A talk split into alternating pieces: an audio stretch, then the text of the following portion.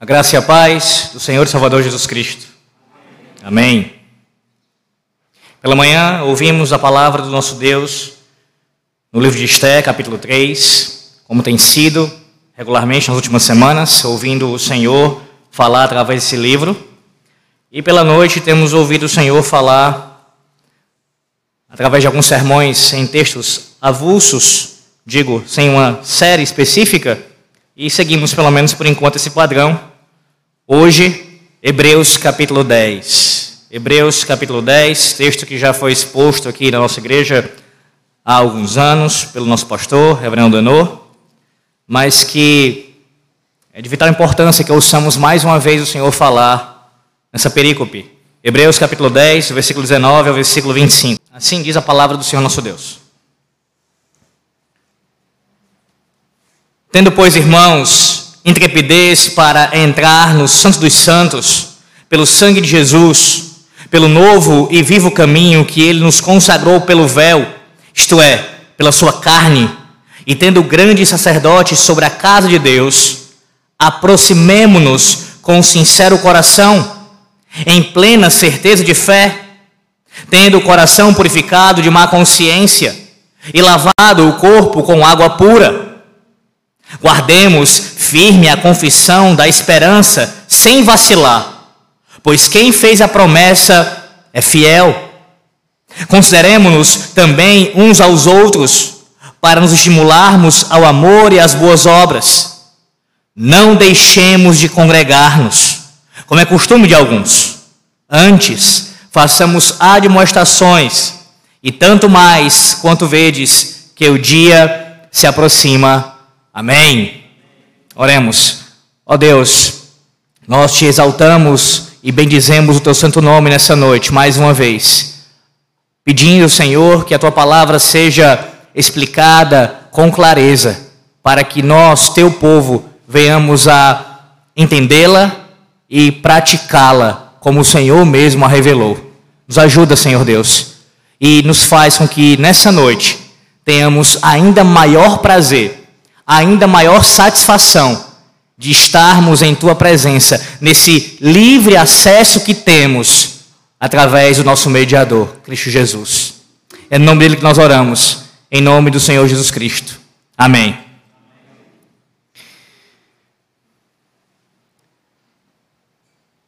Se você parar para pensar um pouco sobre a sua vida, provavelmente, desde a mais tenra idade, Existiam lugares, ou talvez um lugar específico, que você sempre desejou conhecer. Talvez uma cidade aqui mesmo do estado, ou até pensando em fora do país. Um lugar onde você gostaria de estar. Um local onde você gostaria de ter acesso, de conhecer. Mas o que é isso? Provavelmente você já ansiou por conhecer uma pessoa ter acesso à presença dessa pessoa, ter contato com essa pessoa, poder ter algum tipo de relacionamento com essa pessoa. Alguém que você muito respeita, muito admira e gostaria de ter um nível de relacionamento com, com este indivíduo.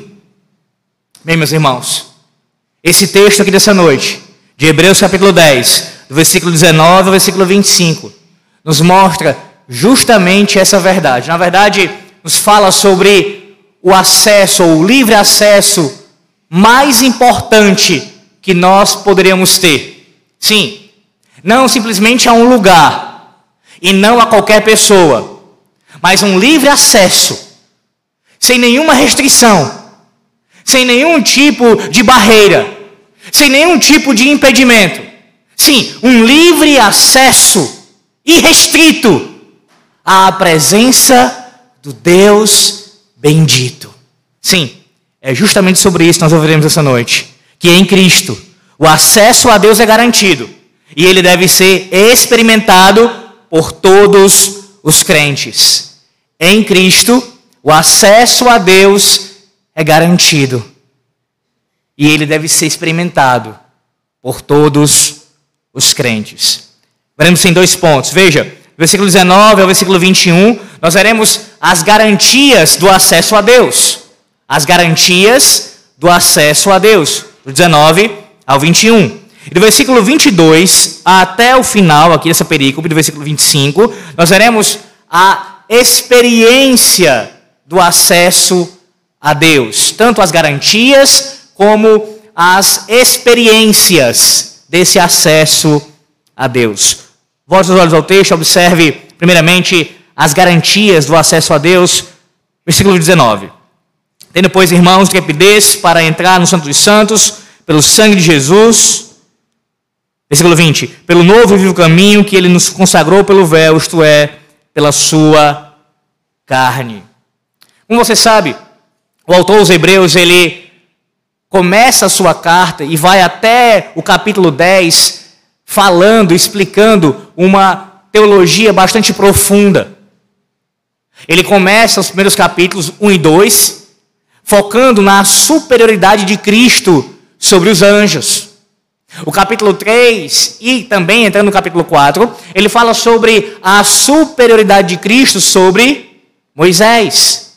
Do 5 ou do 4, já no 4 ele começa, até o 7 ele fala sobre essa superioridade de Cristo sobre Arão. E dos capítulos 8 até o início do capítulo 10, ele fala dessa superioridade de Cristo sobre o sacerdócio de forma geral, do sacerdócio da antiga aliança. Nós temos uma robusta teologia sendo bem explicada nesses dez capítulos, mostrando essa superioridade de Cristo. Versículo 19, nós temos agora o autor dos Hebreus começando a fazer exortações, aplicações do seu ensino. Depois de dar toda essa doutrina, essa carga teológica pesada, ele agora começa a fazer eh, aplicações de maneira mais específica aqui com relação ao ajuntamento solene. É esse o pano de fundo aqui desses versículos, que nós iremos focar, especialmente quando chegarmos ao final da perícope. Mas já quero deixar isso claro desde o início, que o pano de fundo aqui é esse acesso à presença de Deus através de Cristo, especialmente no contexto do culto solene. E o autor dos Hebreus pega essa teologia que ele ensinou e começa a aplicar a esse contexto. Além disso, ou melhor dizendo, no meio dessa explicação toda teológica que ele faz esses dez capítulos, nós aprendemos como a relação correta se dá entre a antiga e a nova aliança. Ele mostra assim que a nova aliança ela é superior à antiga, mas não fazendo uma ruptura abrupta como muitos entendem, como muitos interpretam. Não. Ele mostra uma clara continuidade entre a antiga e a nova aliança, observando que, na verdade, ambas são administrações de um mesmo pacto, o pacto da graça, tendo o mesmo mediador, a saber, o nosso Cristo, o nosso Senhor e Salvador. No versículo 19, ele agora nos apresenta a primeira garantia de como nós podemos ter acesso a Deus, ou o que é que nos garante esse acesso livre à presença de Deus. E veja, o versículo 19 é claro, ele diz: Tendo, pois, irmãos, intrepidez para entrar no Santo dos Santos, pelo sangue de Jesus. Sim, o sangue de Cristo é a primeira garantia que nós temos para termos acesso livre a Deus. Mas é necessário explicar o que, que o autor dos Hebreus tem em mente aqui quando utiliza essa expressão intrepidez e também entrar no Santo dos Santos. A linguagem, sim, é veterotestamentária. E se você conhece pelo menos um pouco do Antigo Testamento com relação ah, especialmente a esse assunto, você sabe que o Santo dos Santos era o local reservado para apenas o sumo sacerdote entrar para oferecer o sacrifício anual por todo o povo. O sumo sacerdote, o líder maior da nação, eclesiástico, ele deveria entrar naquele lugar uma vez ao ano e oferecer o sacrifício, a expiação pelo pecado de todo o povo. E para ele fazer isso, ele precisava obviamente, se consagrar, se preparar, estar apto para este momento e assim então poder oferecer este sacrifício. O sangue ser derramado sobre a tampa, ali o chamado propiciatório. E aí então, somente assim, seguindo todo tudo que Deus prescreveu na sua palavra, este sacrifício seria aceito por Deus e os pecados seriam cobertos. Por que, que ele fala aqui então que nós podemos entrar com intrepidez no Santo dos Santos? Ora, quem ousaria entrar na antiga aliança com intrepidez, com essa coragem toda? No lugar onde, se qualquer falha que ele tivesse, qualquer tipo de deslize que ele cometesse, que ele fizesse diferente do que foi ordenado, ele seria fulminado. Na verdade, é, você pode pelo menos imaginar isso, havia uma grande tensão. Se imagine por um momento no lugar desse sumo sacerdote. Ter que se preparar, se consagrar, e sabendo que, por mais que se consagre, ele ainda continua sendo um pecador. A expiação que ele vai oferecer também é pelos seus pecados. Não é somente pelo do povo, mas ele também é um pecador. Então, sim, ele era um alvo. Ele poderia ser morto. Atenção para entrar naquele lugar. Você acha mesmo que ele entraria com intrepidez? Com coragem, com ousadia? Então, veja o contraste. Na nova aliança, por causa do sangue de Cristo, Diferente do sumo sacerdote, nós podemos entrar com intrepidez, com toda a ousadia. Não de forma irreverente, não é isso. Não é de qualquer jeito. Não é, como você bem entende, não. É seguindo o padrão. É através do sangue do Cordeiro, de Cristo Jesus, confiado unicamente nessa expiação você entra com coragem, com intrepidez, e o acesso é garantido ao Santo dos Santos. Que maravilha, meus irmãos. Que garantia maior do que essa você quer nessa noite? A garantia primeira que o autor aos Hebreus lhe dá, inspirado pelo próprio Deus aqui, é dizer que se você está em Cristo, o sangue de Cristo que cobre a sua vida, que cobriu os seus pecados, lhe dá garantia de acesso a Deus com intrepidez. Que maravilha! Que maravilha! Sangue que cobre nossos pecados, que perdoa cada um deles. E aí você pode parar a pensar, não no sentido de pensar neles se regozijando, mas abominando cada pecado que você cometeu no passado, no presente e o que você ainda vai cometer está coberto com o sangue de Cristo. Não há um pecado que você tenha cometido ou que você venha a cometer. Não há um pecado para aqueles que estão em Cristo que não possa ser e que já não tenha sido apagado pelo sangue de Cristo. Está acabado.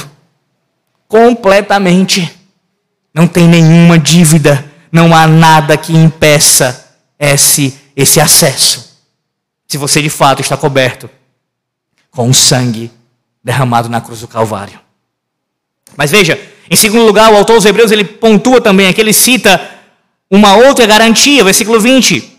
Pelo novo e vivo caminho que ele nos consagrou pelo véu, isto é, pela sua carne. Se o sangue de Cristo é a primeira garantia, a segunda é o seu corpo. O corpo de Cristo, ele é esta segunda garantia. E perceba que o autor, aqui aos Hebreus, ele continua utilizando essa figura do templo do Antigo Testamento, como uma imagem ah, desse acesso à região celestial. Ele nos lembra que antes de adentrar ao Santo dos Santos, existia um véu, você sabe disso. Que provavelmente, alguns ah, falam sobre isso, que ah, deveria ser feito de couro. E este véu se estendia de alto a baixo no templo. Então, antes de chegar, antes do sumo sacerdote entrar no Santo dos Santos, tinha este véu que impedia também ali o acesso. Mas veja o que diz o texto: que através desse novo e vivo caminho, que nos consagrou pelo véu, a sua carne, nós temos também acesso. O que foi que aconteceu na cruz do Calvário? Uma das coisas que aconteceram. Quando Jesus morre na cruz, o véu do templo é rasgado. A ideia é a seguinte: ao mesmo tempo que o seu corpo estava sendo rasgado na cruz, o véu do templo, aquilo que impedia o acesso livre à presença de Deus, também é rasgado. Porque o seu corpo foi rasgado. Porque o seu corpo foi sofreu todas as os sofrimentos ali na cruz para que nós tivéssemos esse acesso garantido. Agora imagine, para os leitores originais aqui dessa carta, isso seria um absurdo. Pelo menos para alguns deles poderia uh, soar como algo absurdo aqui, porque o contexto aqui, nós temos leitores aqui lendo essa carta que estavam tentando, alguns deles estavam pensando em voltar, em considerar voltar para as antigas práticas do judaísmo. E o autor dos Hebreus, nesse momento, como já fez antes, como eu já disse, e está fazendo mais ainda agora, mostrando essa superioridade de Cristo e o quão absurdo é querer voltar para as sombras, para os tipos. Porque tudo aquilo apontava para o Redentor e para a sua obra. O próprio fato do véu ser rasgado. Como é que alguém quer voltar para isso? É exatamente por isso que ele fala. Este é um novo e vivo caminho. Novo por quê? Porque não há mais sacrifícios, nem tipos, sombras, como na antiga aliança. Esse caminho ele é marcado pela simplicidade. Eis um grande contraste que há entre a administração da antiga para a nova aliança. Enquanto a antiga ela tem esses tipos, essas sombras, cheio de muita pompa, de, de uma ênfase no que é externo, a nova aliança é muito mais simples, é muito mais enxuta. E uma das coisas que não pode mais existir de forma alguma são os sacrifícios. Cristo já cumpriu isso. Mas esse caminho que é novo, ele também é vivo. Sim, a morte de Cristo, ela significa vida para o seu povo. Mortos, meus irmãos, não podem contemplá-lo.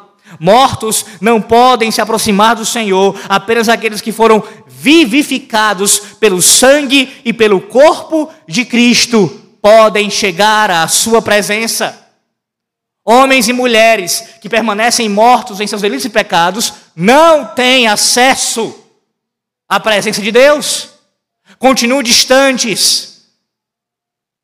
Mas você que foi vivificado, você que conheceu esse novo e vivo caminho, você que está coberto pelo sangue de Cristo e tem a garantia também do seu corpo rasgado, você tem acesso livre à presença de Deus.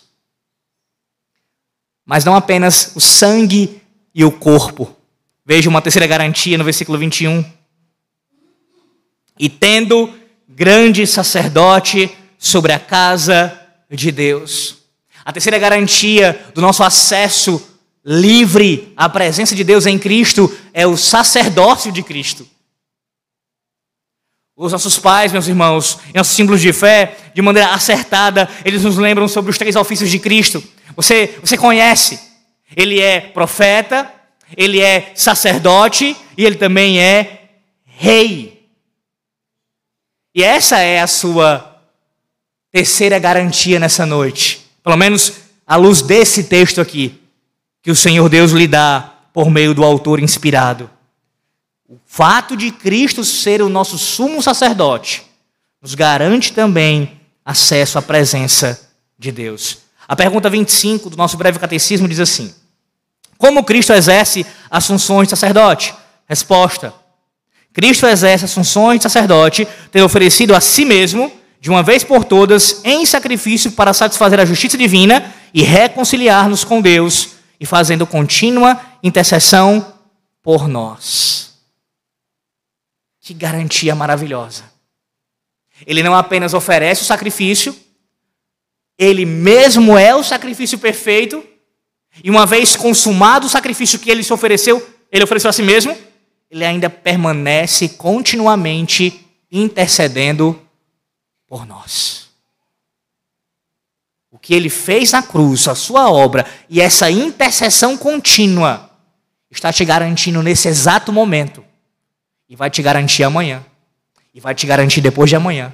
E se você viver até os 100 anos, vai te garantir sempre, sempre, sempre acesso à presença de Deus porque Ele é o nosso sumo sacerdote.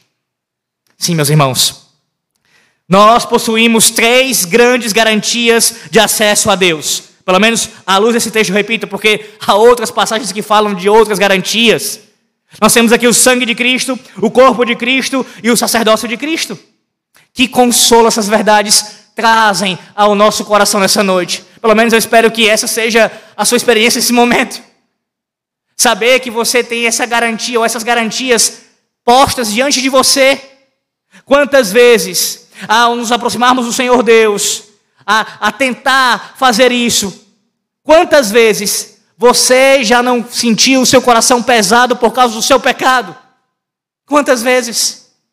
E eu não falo apenas de ah, você ter cometido um pecado grave contra Deus e sentir o peso desse pecado. Eu digo até mesmo no dia a dia, pela, pela vida que nós temos, de luta constante contra o pecado. Não é essa a sua experiência? Você sente um peso, você diz: Eu não sou digno de orar, eu não vou erguer a minha voz hoje, eu não tenho nem coragem de ler a Bíblia. Que cara eu tenho para fazer isso? Eu sou um pecador miserável. Como é que Deus vai me ouvir? Como eu terei acesso à Sua presença? Como Ele pode me receber? Quem sou eu? De fato, nós, por nós mesmos, não temos nenhuma garantia. Não há nenhuma garantia nos seus méritos, nas suas obras, nos seus talentos, no seu dinheiro, nada, nada do que você é, nada do que você possui em si mesmo te garante esse acesso. Então, pensar dessa forma, nesse sentido, está correto. Mas se você está em Cristo, esse pensamento tem que ser abandonado imediatamente. Imediatamente. Quando você sentir o peso do seu pecado lhe esmagando, lembre-se que você tem o sangue e o corpo e o sacerdócio de Cristo lhe garantindo a presença de Deus. Não apenas para te ouvir, porque Ele é onipresente, Ele é onisciente, Ele sabe todas as coisas, mas para te ouvir no sentido de se inclinar mesmo, condescendentemente e atender a tua súplica. Sim, é garantido isso. É garantido. Quantas vezes você já sentiu desencorajado por orar, olhar para dentro de si e enxergar tanta iniquidade ainda presente? Os anos passam, cada vez mais o tempo avança cinco anos, dez anos, trinta anos de fé, e você ainda tem que lidar com tanto pecado. E aí você olha para essa multidão de pecados, para as imundícies que ainda saem do seu coração, não apenas aquilo que você fez e se envolveu antes da sua conversão, mas até mesmo depois dela, e você se sente indigno. Quem sou eu? Quem sou eu? Ou então, você se sente fraco demais Considera a sua fé fraca demais. Acha seu conhecimento teológico pequeno demais. Comparado a certas pessoas na igreja, você não sabe nada de Deus.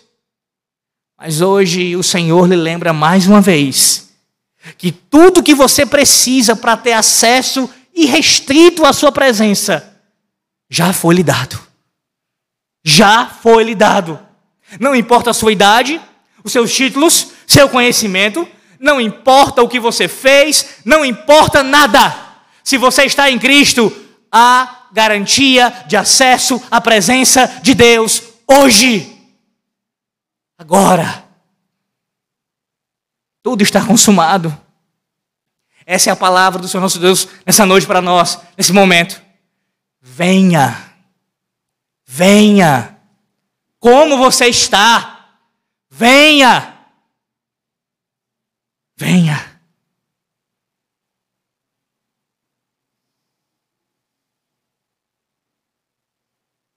Para aqueles que já passaram pelo período do noivado, se preparando para o casamento, sabem o quanto é difícil termos que esperar esse momento, termos que lidar com a distância daquela que nós amamos.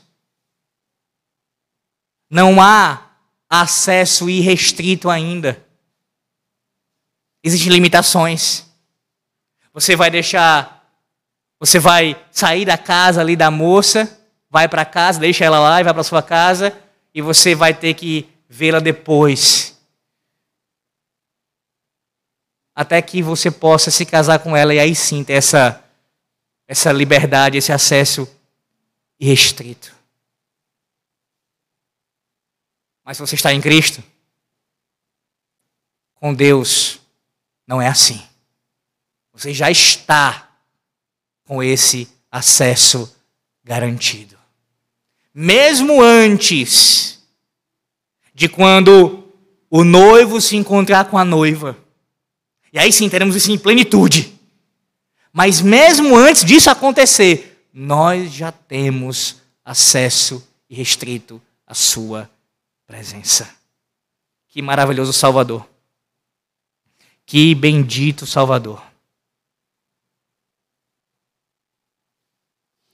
Mas isso, meus irmãos, é para aqueles que de fato estão em Cristo. Se essa não é a sua realidade nessa noite, se você que ouve a palavra de Deus sendo pregada nesse momento, se você não está em Cristo, se a sua realidade é sem Cristo, não há nenhuma garantia para você. O sangue de Cristo não lhe cobre, o seu corpo não lhe garante nada, nem o seu sacerdócio, pois ele intercede por aqueles que lhe pertencem. Por isso, não adie mais. Arrependa-se dos seus pecados e confesse ao Senhor.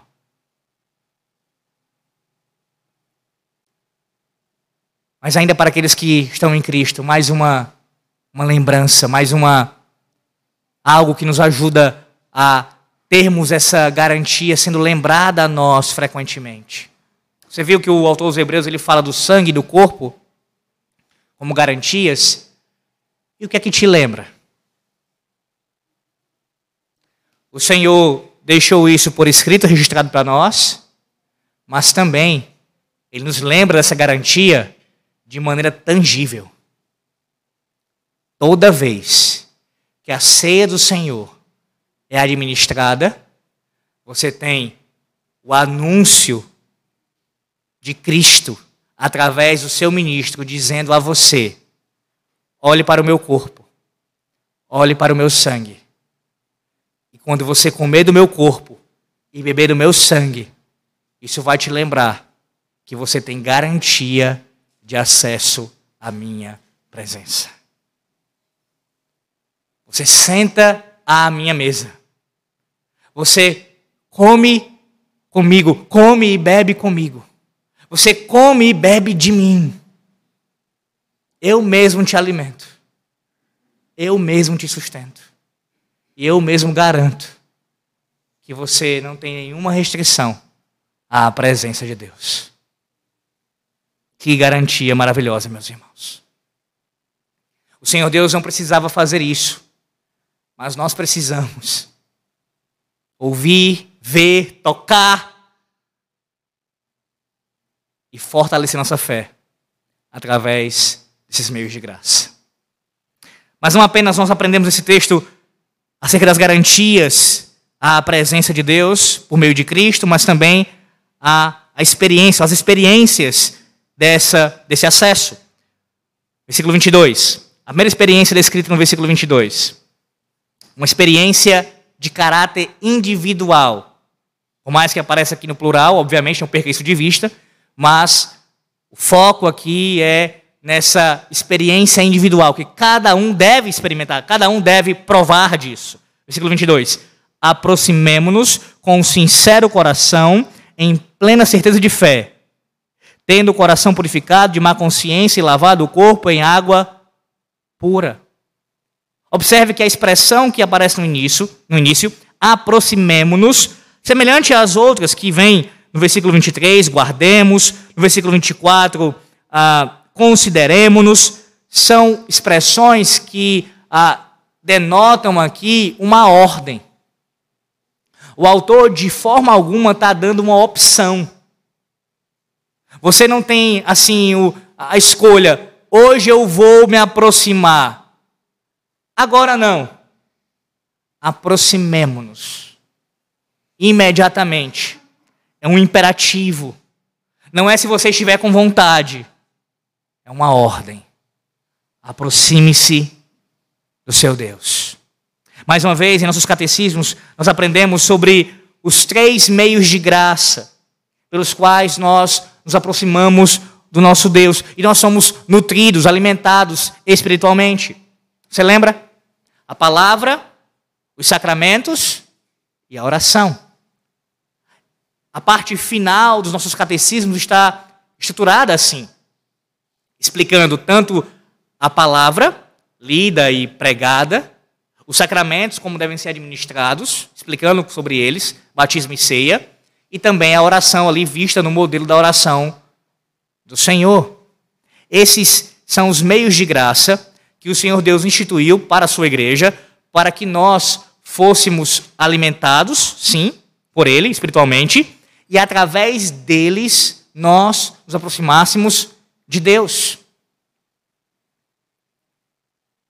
Perceba como a vida cristã, nesse sentido, é simples. Não tem aqui nenhum tipo de ciência de foguete. Nada complicado e elaborado demais. É simples. É simples. Se você anda cambaleando na sua fé cristã, com altos e baixos muito frequentes, o tempo todo ah, deslizando nessa caminhada, eu não tenho nenhuma dúvida que isso se dá por causa da falta do uso correto dos meios de graça. Faça uma análise. Seja sincero. E pare para pensar. Se nesse exato momento você está mal espiritualmente, pense em quanto tempo você gasta lendo a Bíblia e meditando nela. E nos sermões que são pregados. Quanto tempo você gasta na sua semana com a palavra de Deus, em intimidade, em comunhão com o Senhor, através desse poderoso meio de graça? O quanto você gasta, o quanto você medita, o quanto você se debruça para aprender sobre os sacramentos e quando eles são administrados, você usufrui deles. Quanto? E da oração? Pegue isso. E aí você vê a sua qualidade espiritual, de, de vida espiritual pode ter certeza que uma coisa está atrelada à outra. E aí as pessoas utilizam justamente o argumento de dizer assim: ah, eu estou desmotivado, eu estou desanimado, e aí por isso eu não consigo ler, eu não consigo orar. É justamente para fazer isso, para combater o desânimo, combater a incredulidade, combater qualquer tipo de, de pecado, de, de dificuldade que você possua, é fazendo essas coisas. Não é abandonando, mas é buscando. E veja, buscando como? Com sincero coração, certeza de fé e o coração purificado de má consciência. Mais uma vez, o Senhor nos lembra que se nós estamos em Cristo, nós temos garantia desse acesso e experimentamos isso mesmo que nós ainda estejamos na condição de pecadores. A nossa consciência nos acusa muitas vezes, é verdade. Mas nós não devemos olhar para nós mesmos como ah, sendo aceitos pelo Senhor por causa de nós. Aí sim, a nossa consciência vai pesar cada vez mais. Mas é confiando na obra do Redentor. É assim que você se aproxima de Deus. Como diz o autor dos Hebreus, se aproxime em Cristo. Lembre-se lá de Efésios, vá para Efésios para você lembrar do texto de Efésios capítulo 5. Olhe como o Senhor nos lembra aqui dessa verdade também exposta em Hebreus. Efésios 5, a partir do versículo 25. Maridos, amai vossa mulher, como também Cristo amou a igreja e a si mesmo se entregou por ela, para que a santificasse, tendo purificado por meio da lavagem de água pela palavra, para apresentar a si mesmo igreja gloriosa, sem mácula, nem ruga, nem coisa semelhante, porém santa e sem defeito. Essa é a condição de todos aqueles que estão em Cristo. Aí pare para pensar um pouco. Essa é a sua condição nesse momento agora? Se você olhar para as suas imundícies, para os seus pecados, para os seus defeitos, é claro que não, você está cheio dessas coisas, como eu também. Mas essa é a nossa posição diante de Deus em Cristo Jesus. Ele nos garante que vai nos apresentar dessa forma diante do seu Pai. O seu batismo lembra disso. Assim como você foi purificado externamente com a água do batismo, se você está em Cristo, o seu coração, a sua consciência, internamente, você já foi também purificado pelo Espírito Santo. Mas percebam a segunda experiência, experiência intelectual, versículo 23. Guardemos firme a confissão da esperança sem vacilar, pois quem fez a promessa é fiel. Que confissão é essa? Se pudéssemos resumir aqui, seria: Cristo é o Senhor. É a confissão de nossa fé. É afirmarmos o senhorio de Cristo, a nossa completa e inteira submissão a este senhorio. E declarar isso, fazer esse tipo de afirmação, é expor a nossa fé de maneira credal, confessional, doutrinária. A fé cristã, meus irmãos, necessariamente envolve sim isso, intelecto. Não anulamos isso. Aqueles que, de, que falam de, de cristianismo, que falam de, de igreja, que falam de fé, separando doutrina, separando ensino, teologia da experiência, estão indo na direção oposta do que a palavra de Deus nos ensina. A nossa experiência de acesso à presença de Deus envolve uma experiência intelectual. Você conhece a verdade. Você assente a esse conhecimento. Você se debruça sobre ele e cada vez mais aprende mais e mais sobre ele. Intelectualmente. Não é exatamente o que você está fazendo agora, ouvindo a palavra de Deus sendo exposta de novo. Quando você lê ela, quando você medita nela, você está tendo a experiência intelectual de aprendizado e se aproximando de Deus assim. Agora, observe que guardar aqui, guardemos firme, guardar não significa esconder. Não é esconder, é preservar. Como é que você guarda esta confissão de maneira firme, preservando-a. Preservando-a. O contexto qual era? Os judeus aqui estavam sendo, judeus convertidos ao cristianismo estavam sendo perseguidos por judeus não convertidos. E a perseguição era de todo jeito. Perseguição que envolvia a questão familiar, de trabalho, prisão, tortura, até mesmo morte. Então, esses judeus convertidos tinham que encarar o furor dos seus compatriotas. E aí o autor aos Hebreus aqui diz para eles, para esses judeus convertidos, guardem firmemente, preservem a confissão que vocês possuem. Se mantenham assim, firmes mesmo em meio a toda essa perseguição, até mesmo argumentativa, intelectual, por parte daqueles que estavam defendendo ainda uma, um apego às, à antiga aliança, aos tipos, sombras da antiga aliança. Guardem a confissão que vocês já professaram, sem vacilar, sem titubear. Por quê? Porque quem fez a promessa é fiel. Vá para Hebreus capítulo 6, para você ser lembrado disso também. Hebreus capítulo 6, a partir do versículo 13. Pois quando Deus fez a promessa a Abraão, visto que não tinha ninguém superior por quem jurar, jurou por si mesmo, dizendo: Certamente te abençoarei e te multiplicarei. E assim, depois de esperar com paciência, obteve Abraão a promessa.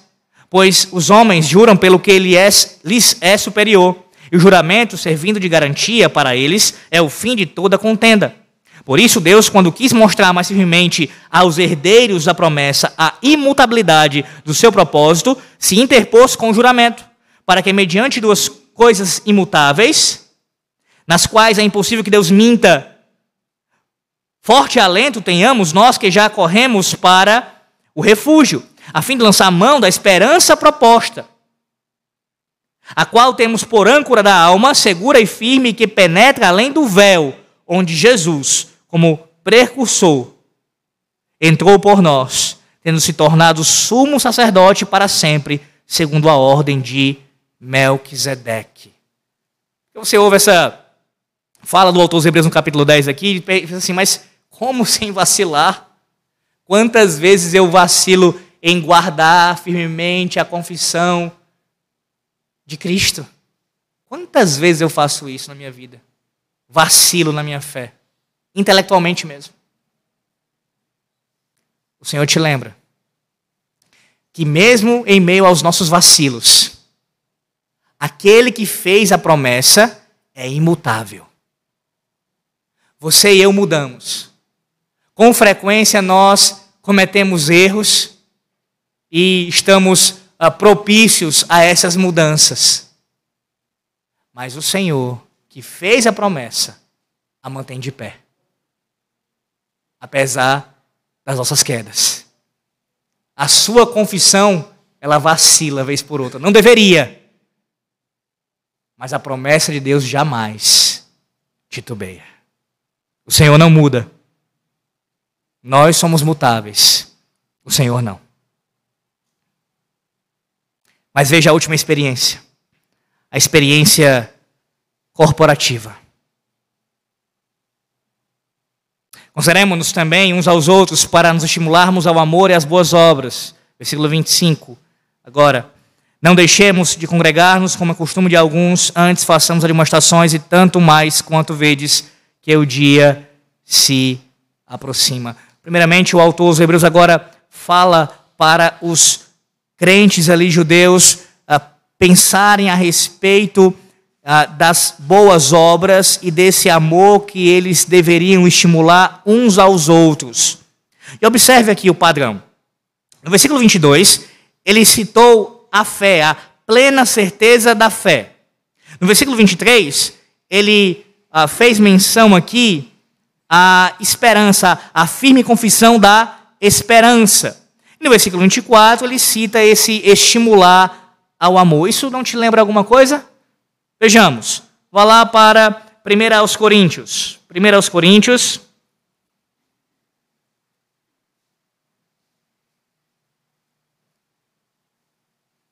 Capítulo 13.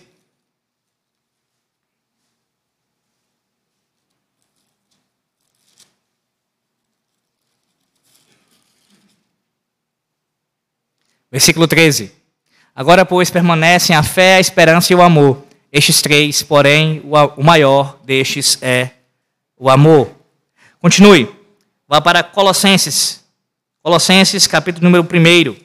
Colossenses, capítulo 1.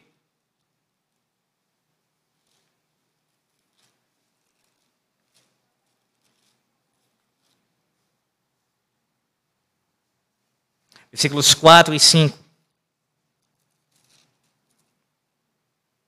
Desde que ouvimos da vossa, da vossa fé em Cristo Jesus e do amor que tendes para com todos os santos, por causa da esperança que vos está preservada nos céus, da qual antes ouvistes pela palavra da verdade do Evangelho. E agora vá para Tessalonicenses. Primeira aos Tessalonicenses, capítulo 1.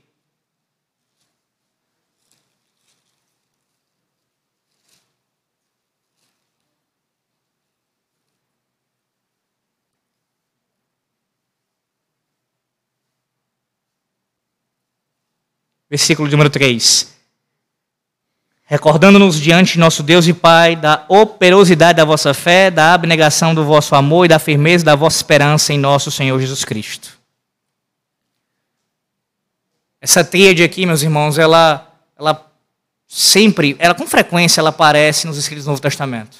Perceba que todos os textos citados, fora de Hebreus, foram escritos pelo mesmo autor, o apóstolo Paulo.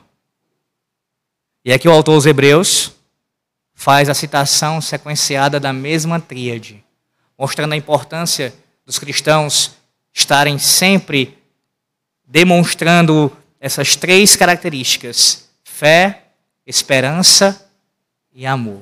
E o amor, nesse caso aqui, ele deve ser estimulado entre nós. Entre nós. A exortação do autor aos Hebreus aqui nos lembra da segunda tábua da lei de Deus. Amar ao nosso próximo como a nós mesmos. O ensino do nosso Senhor e Salvador. É assim que você cumpre a segunda, a segunda tábua da lei de Deus. Dessa forma. Quando você ama o seu próximo como a si mesmo. Isso deve ser praticado dentro do contexto da comunhão dos santos. Estimular o amor e as boas obras. A ideia aqui é as melhores obras, as obras mais nobres. Olha a exortação do autor aqui. E aí vem o versículo 25. Como é que alguém pode cumprir o que está no versículo 24, vivendo uma vida cristã isolada? Percebe como está conectado? Não apenas o 24, mas todo o contexto. Como é que alguém pode praticar o que aqui está sendo ordenado, vivendo de maneira isolada a sua vida cristã. Sozinho. Sou eu e Deus. Como ele estimula as boas obras, como ele estimula o amor. Aí vem a sentença. Não deixemos de congregar-nos. Quando a gente fala sobre o movimento desigrejado, a nossa nossa, nosso pensamento normalmente vai para é, acharmos que isso é algo novo. Sim, em certa medida a gente pode falar que é algo novo. Pelo menos com relação ao que nós temos visto em alguns grupos. Mas não é nova essa ideia de se afastar da comunidade cristã para tentar viver de maneira isolada. O autor dos Hebreus está escrevendo isso, meus irmãos, no primeiro século. É o primeiro século da era cristã. E já tinha gente que estava deixando de congregar. E como é que ele reage a isso? Com uma ordem. Não deixem de congregar. Em nenhum momento o texto dá espaço para nós aqui como algo permitido. É opcional. Mais uma vez, é uma ordem, é um imperativo. Vocês, meus leitores, têm a obrigação de congregar. E essa ordem, ela reverbera até os dias de hoje, vai reverberar até a volta de Cristo. É uma obrigação para todos nós. Não podemos deixar de congregar. E o que é que estava deixando aquele povo, fazendo aquele povo deixar se congregar? Já citei. O motivo principal era a perseguição se eles fossem vistos cultuando numa, numa assembleia pública solene de adoração a Deus, eles seriam perseguidos. Então, para evitar a perseguição, para ter uma vida mais pacífica, menos difícil, estavam deixando de congregar. O argumento aqui era esse, principal. Não podemos congregar nesse período de perseguição. Eu pergunto a você: qual é a sua desculpa? Qual é a sua razão para não congregar? Alguns apresentam uma razão teológica. Tem alguns que elaboram um argumento bem sofisticado, né? Pelo menos acham que é. Dizem assim: Ah, Deus não habita em templos feitos por mãos de homens. Não tenho nenhuma obrigação de vir a este local. Veja, a igreja primitiva se reunia em casas. como se nós estivéssemos defendendo, e o autor, os hebreus também, o local, a estrutura. Como se fosse aqui o local do culto que Deus autoriza. Pode, pode ser aqui, pode ser na praia, pode ser até mesmo um cemitério. O povo de Deus é chamado a adorá-lo publicamente, se reunir para cultuá-lo em qualquer lugar. A nova aliança não tem mais um lugar designado, específico, por, dado por Deus para nós cultuarmos a Ele. É em qualquer lugar da face da terra. Então esse argumento ele é esdrúxulo. Não tem nada sofisticado. Está completamente fora do eixo aqui. Outros argumentam doença. Sabe, tem a pandemia. Peraí, foi há três anos que ela começou e já tem um tempo que já não tem mais. Não, mas sabe a pandemia? Sabe as sequelas da pandemia, Alex? Eu sei qual foi a sequela da pandemia. A sequela desgraçada da pandemia foi deixar os crentes acomodados através de internet. Essa foi a pior sequela da pandemia. A pior sequela.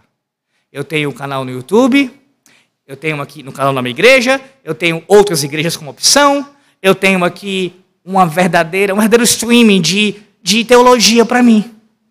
E eu vou ficar caçando aqui. Hoje eu estou afim de ouvir o pastor Denor. Hoje nem tanto, eu quero ouvir o Nicodemo. E assim vai. E assim vai. Acomodados. Não, não significa dizer que isso foi simplesmente por causa da pandemia e da igreja ter fechado. Já tinha algo no coração. A pandemia foi só o que fez isso sair. Mas como foi terrível, meus irmãos, e como tem sido terrível. Talvez seja a sua experiência, pelo menos é a minha o que eu vou lhe falar agora. Eu conheço pessoas que nunca mais voltaram para a igreja, depois da pandemia. E o argumento sempre sabe qual é? Estou com sintomas gripais. Estou não me sentindo muito bem hoje. E assim vai. Faltando culto ou indo muito menos ou deixando de ir de vez, ou indo muito menos do que ia antes. Doença. Mas, Alex, doença não é uma razão legítima para deixar de congregar? Depende. Qual é a doença? Qual é a doença? Se for uma doença que realmente impede de cultuar, de congregar, é óbvio que você não pode estar presente. Mas pessoas têm faltado culto em nossos dias com resfriados e se utilizam, se valem desses argumentos. Ainda da pandemia. Eu conheço pessoas, meus irmãos, que têm uma saúde muito debilitada.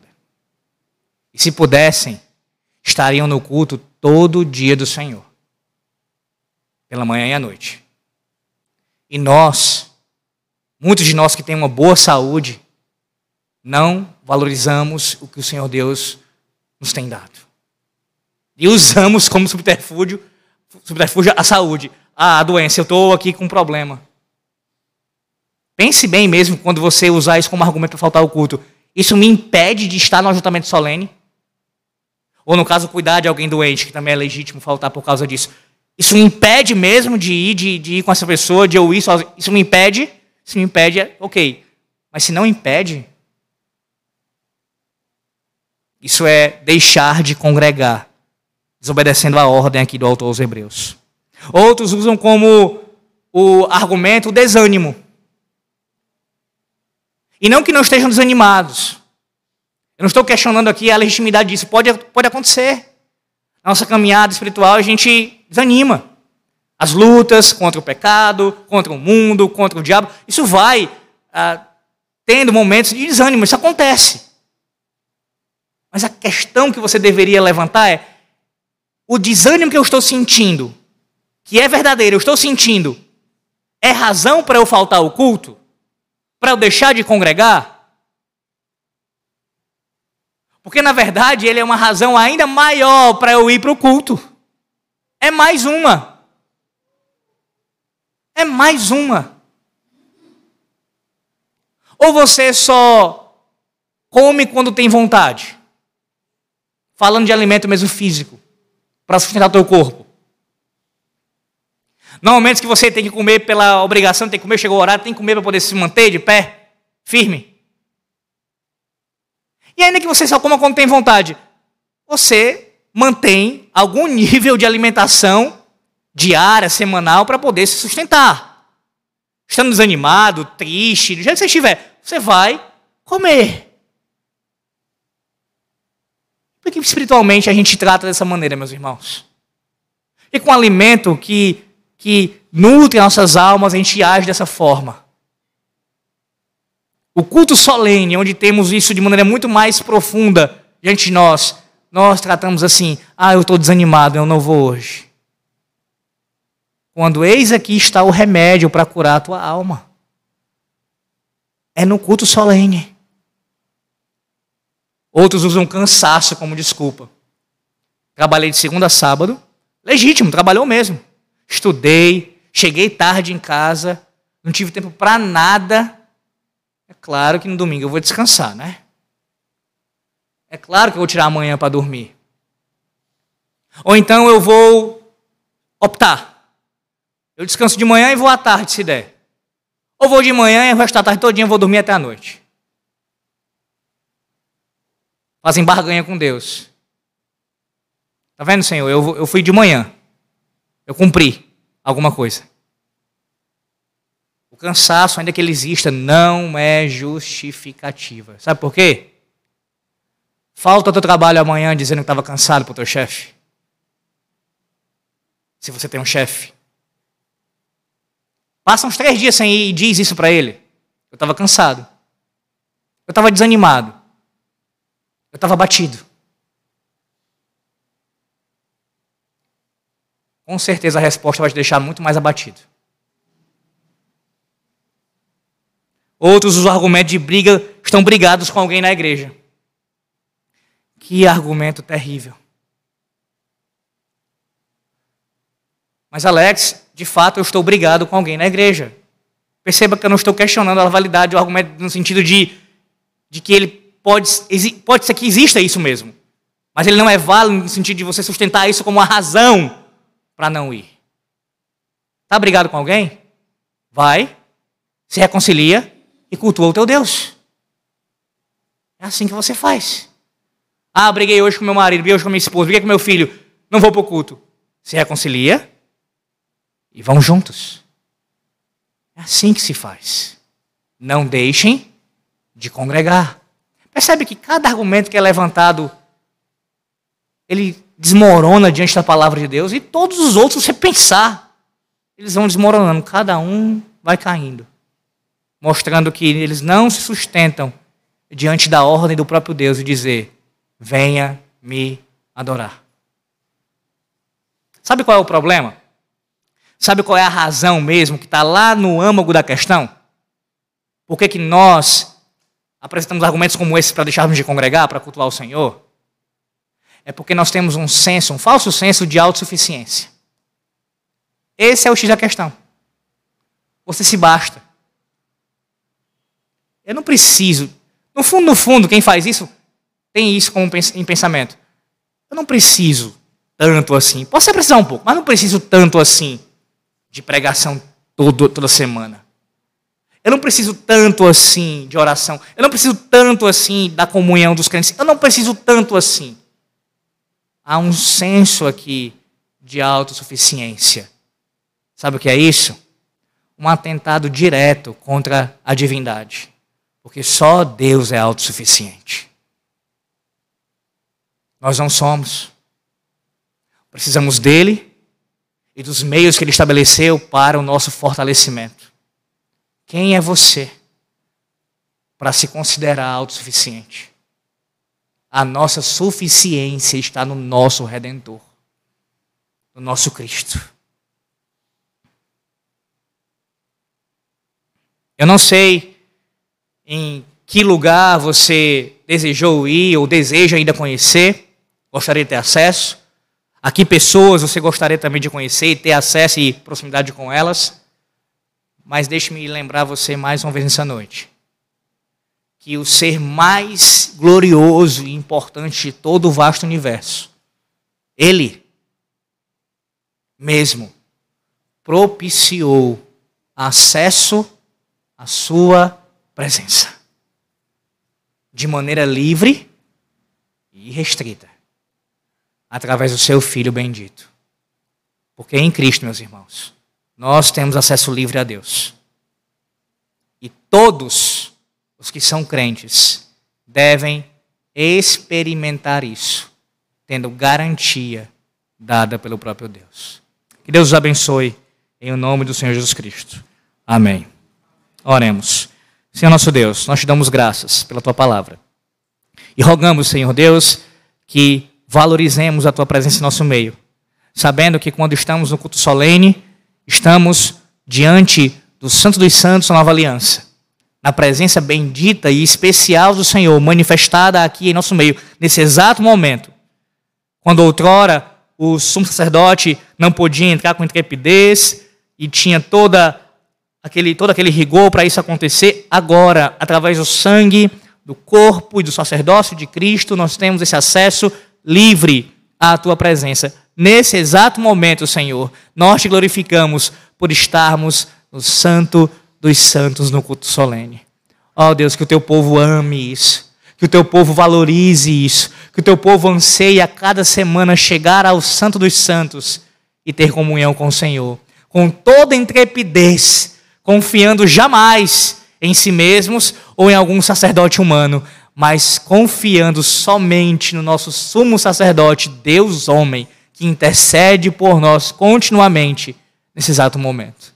Oramos a Ti, Senhor Deus, pedindo perdão pelos nossos pecados, por todas as vezes que nós não valorizamos esse acesso que temos livre, por deixarmos de congregar por motivos ilegítimos, apresentarmos argumentos fúteis, estapafúrdios, diante do Senhor, como se pudéssemos enganar o Senhor.